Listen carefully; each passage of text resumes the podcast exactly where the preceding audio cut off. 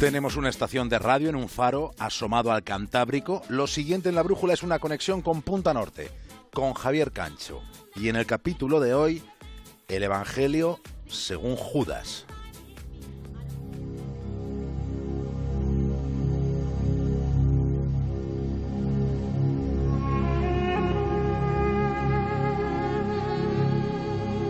Cuentan los textos bíblicos que Judas Iscariote vendió a Jesús de Nazaret por 30 monedas de plata. Le habría señalado dándole un beso para que quienes le iban a detener supieran quién se hacía llamar el Mesías. Más tarde se narra que enloqueció por el remordimiento y se ahorcó. Esta, digamos, es la versión oficial.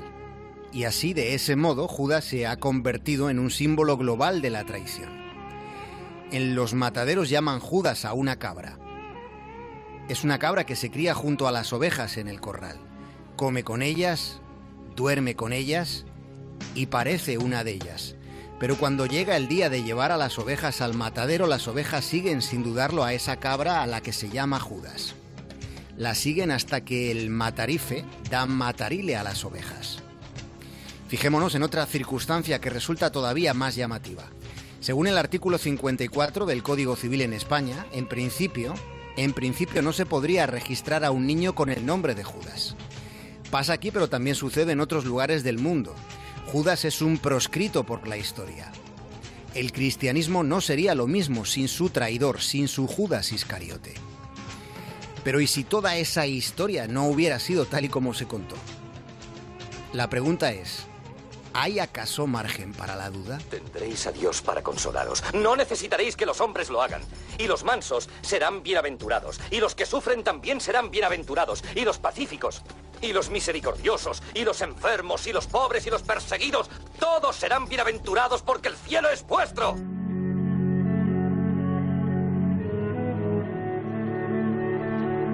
Año 313 después de Cristo. El emperador Constantino legaliza el cristianismo con el edicto de Milán. Recuerden que durante sus primeras décadas el cristianismo era considerado una doctrina sectaria de las tradiciones judías ortodoxas. Después resultaría el movimiento más determinante en toda la historia de Occidente. Sobre lo que fue esa evolución hay enfoques históricos en los que se considera que con el transcurrir de aquellas primeras décadas, el cristianismo se fue distanciando de sus orígenes. Lo que se plantea es que los pensadores cristianos de los primeros siglos después de Cristo fueron encontrando cada vez más conveniente culpar al pueblo judío del arresto y de la ejecución de Jesús. Y en esa tendencia, Judas era el malo idóneo. Pensemos en que en el fondo los cuatro evangelios son más bien indulgentes con Poncio Pilatos, con aquel procurador romano de Judea. En cambio, en el relato de los evangelios canónicos salen muy mal parados tanto Judas como los sumos sacerdotes judíos.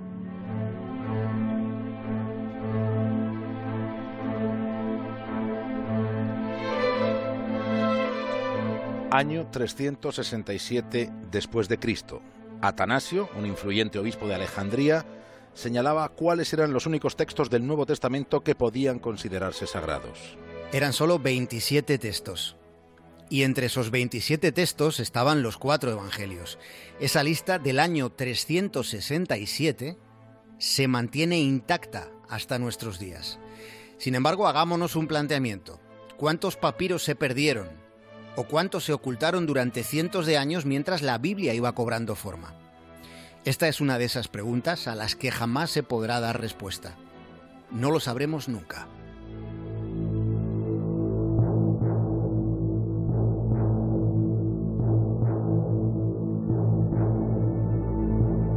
Sí hay certeza sobre el hecho de que algunos textos fueron ocultados.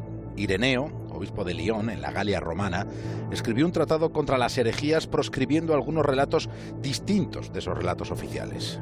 Aquello era un postulado furibundo contra todos aquellos puntos de vista sobre Jesús y su mensaje que se apartaban de, de la ortodoxia de la Iglesia.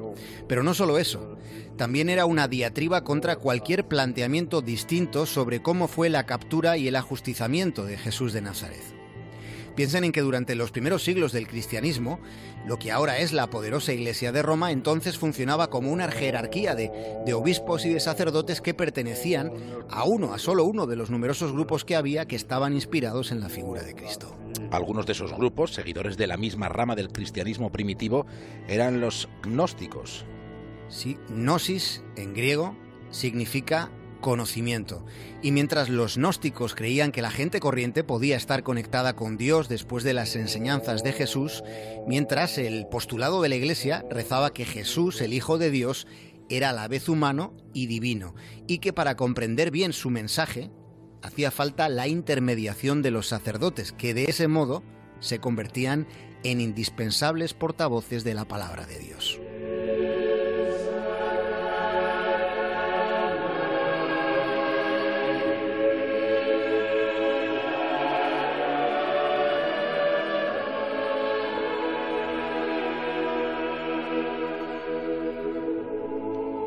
El Evangelio de Judas. Periacanaus ente planei. Estas extrañas palabras pertenecen a la lengua copta. Era la lengua que se hablaba en Egipto en los albores del cristianismo. Esas palabras son las primeras que pueden leerse en la conocida como Crónica Secreta. En la línea inicial de la primera página puede leerse Crónica Secreta de la revelación hecha por Jesús en conversación con Judas Iscariote. Los investigadores tratan de dilucidar si es o no es el Evangelio de Judas. Ese texto habría sido redactado hace casi dos mil años por un escriba anónimo, por alguien que cogió un cálamo de junco y una hoja de papiro y comenzó a contar un testimonio transmitido, un testimonio distinto al oficial. Tengan en cuenta que no se sabe en qué fecha fueron escritos los cuatro evangelios sagrados para la Iglesia. Lo único seguro es que no fueron redactados justo después de la muerte de Cristo, y tampoco está claro del todo, no está claro que los autores presenciaran los hechos que narran. Con el llamado Evangelio de Judas sucede lo mismo. La diferencia reside en que el considerado Evangelio de Judas es un texto gnóstico, es un relato perseguido. Ese texto permaneció oculto durante siglos en un lugar próximo al desierto de Egipto.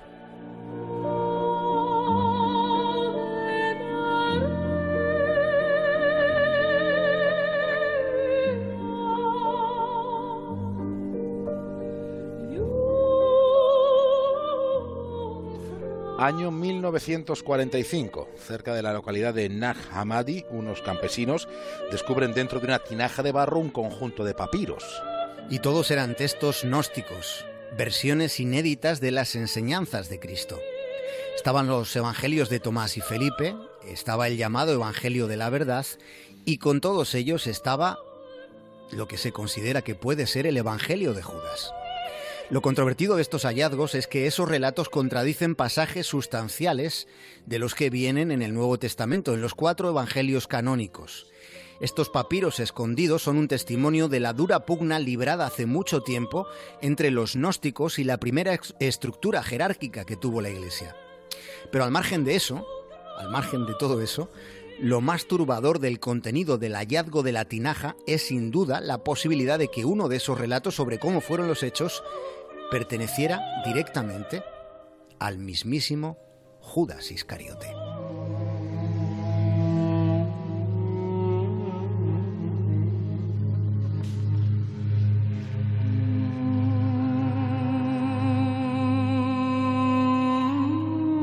El pasaje clave del Evangelio según Judas, de la llamada crónica secreta, es cuando Jesús le dice a Judas, Tú sacrificarás el cuerpo en el que vivo.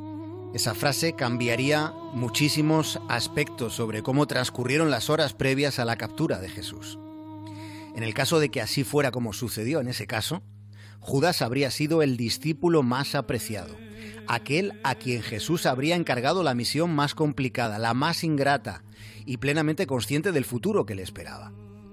Esto es lo más esencial de cuanto aparece, en principio, en los estudios que hasta ahora se han hecho en esa crónica secreta ese papiro que fue encontrado al final de la primera mitad del siglo XX para luego esfumarse e ir secuencialmente reapareciendo entre los trapicheos de los traficantes de antigüedades.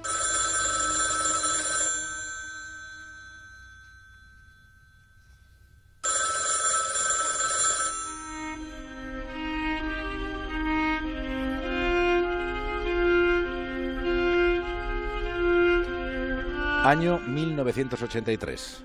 El especialista en textos antiguos, Stephen Emmel, recibe en Roma una llamada de un colega pidiéndole que viajase a Suiza para analizar unos documentos escritos en copto, unos documentos que una misteriosa fuente ponía a la venta. En Ginebra, Emel y otros dos colegas son conducidos a la habitación de un hotel. Allí se encuentran con dos tipos, un egipcio que no hablaba inglés y un griego que hacía de traductor. Les concedieron 30 minutos para estudiar unos papiros envueltos en papel de periódico y guardados en cajas de zapatos. No les permitieron ni hacer fotografías ni tomar notas.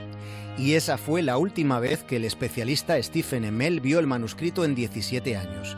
Durante la mayor parte de ese tiempo estuvo guardado en una cámara acorazada de un banco de Hicksville en Nueva York.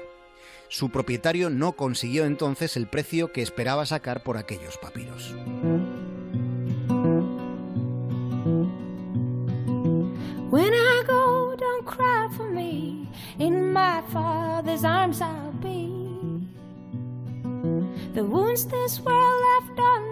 Tras una azarosa peripecia, después de pasar por unas cuantas manos y de deteriorarse demasiado, el Evangelio de Judas, la llamada crónica secreta, está siendo analizado por un consorcio internacional en el que participa National Geographic. National Geographic contribuye a financiar la restauración y la traducción del manuscrito del que nos hemos ocupado esta noche. Se ha encargado a un prestigioso laboratorio de la Universidad de Arizona la datación por carbono 14. Hasta el momento todas las pruebas que se han hecho confirman su antigüedad. La tinta parece haber sido elaborada con una antigua receta. Lo que con esa tinta fue escrito tiene todavía, en principio, y parece que tiene todavía mucho que decir. Y tal vez Judas Iscariote no haya dicho todavía su última palabra.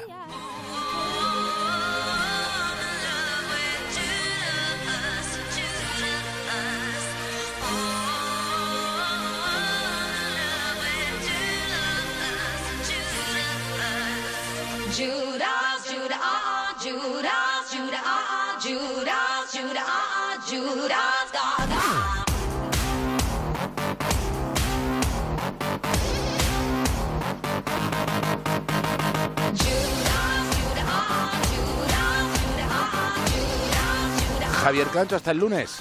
Un abrazo grande, David.